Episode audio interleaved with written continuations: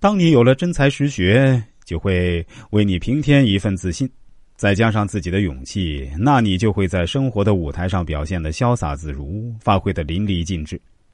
此时，在你面前的冷落便会随之一扫而光，迎来的将是张张笑脸，满园春色。遭受冷落，心情低落在所难免。此时要学会自我调节，平息抱怨。大凡经历过冷落的人，大都有这样的感觉：抱怨冷落的结果，只会在客观上助长受冷落压力的程度。与其过多的自我抱怨，倒不如从主观认识上找原因，以新的姿态重新扬起生活风帆，战胜冷落，面对冷落。我们不妨扪心自问。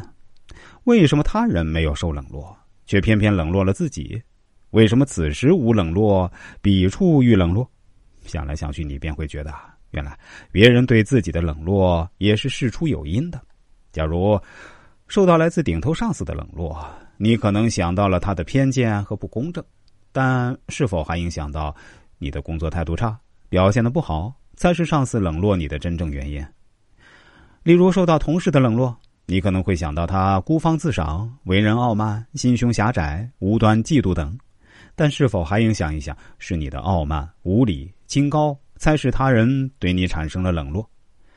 假如受到妻子的冷落，你可能会想妻子不温顺、不贤惠、不会料理家务、不会热情待客等，但是否还影响到你的大丈夫习气，动辄吹胡子瞪眼睛的德行？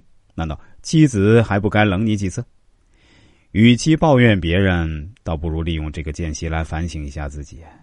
失去的再难挽回，与其苦恼自己，不如洒脱一回。冷落会使你隐隐感到自己心灵上的某种丧失，这并不可怕。问题的关键在于你能否正确对待丧失，能否科学把握丧失，能否学会从丧失中奋起。作家维尔斯特。在他的力作《必要的丧失》中指出，丧失是不可避免的。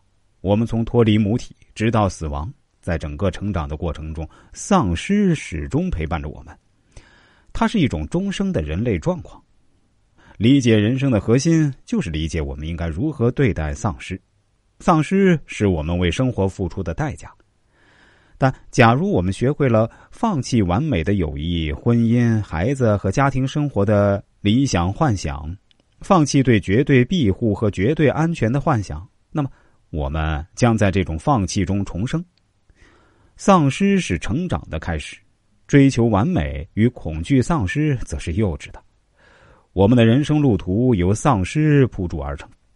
现实生活中，我们常常习惯于把复杂的社会、复杂的人生理想化。人们接受收获，往往比接受丧失更容易做到。其实，只要稍加留心，便会从生活中经常发现这样的画面：他是我的好朋友，同时又是别人的好朋友。上司对我特别器重，同时对另外一个人也特别器重。想到此，也许你就会认识到，放弃各种不切实际的期待，对于消除冷落的困惑是多么重要。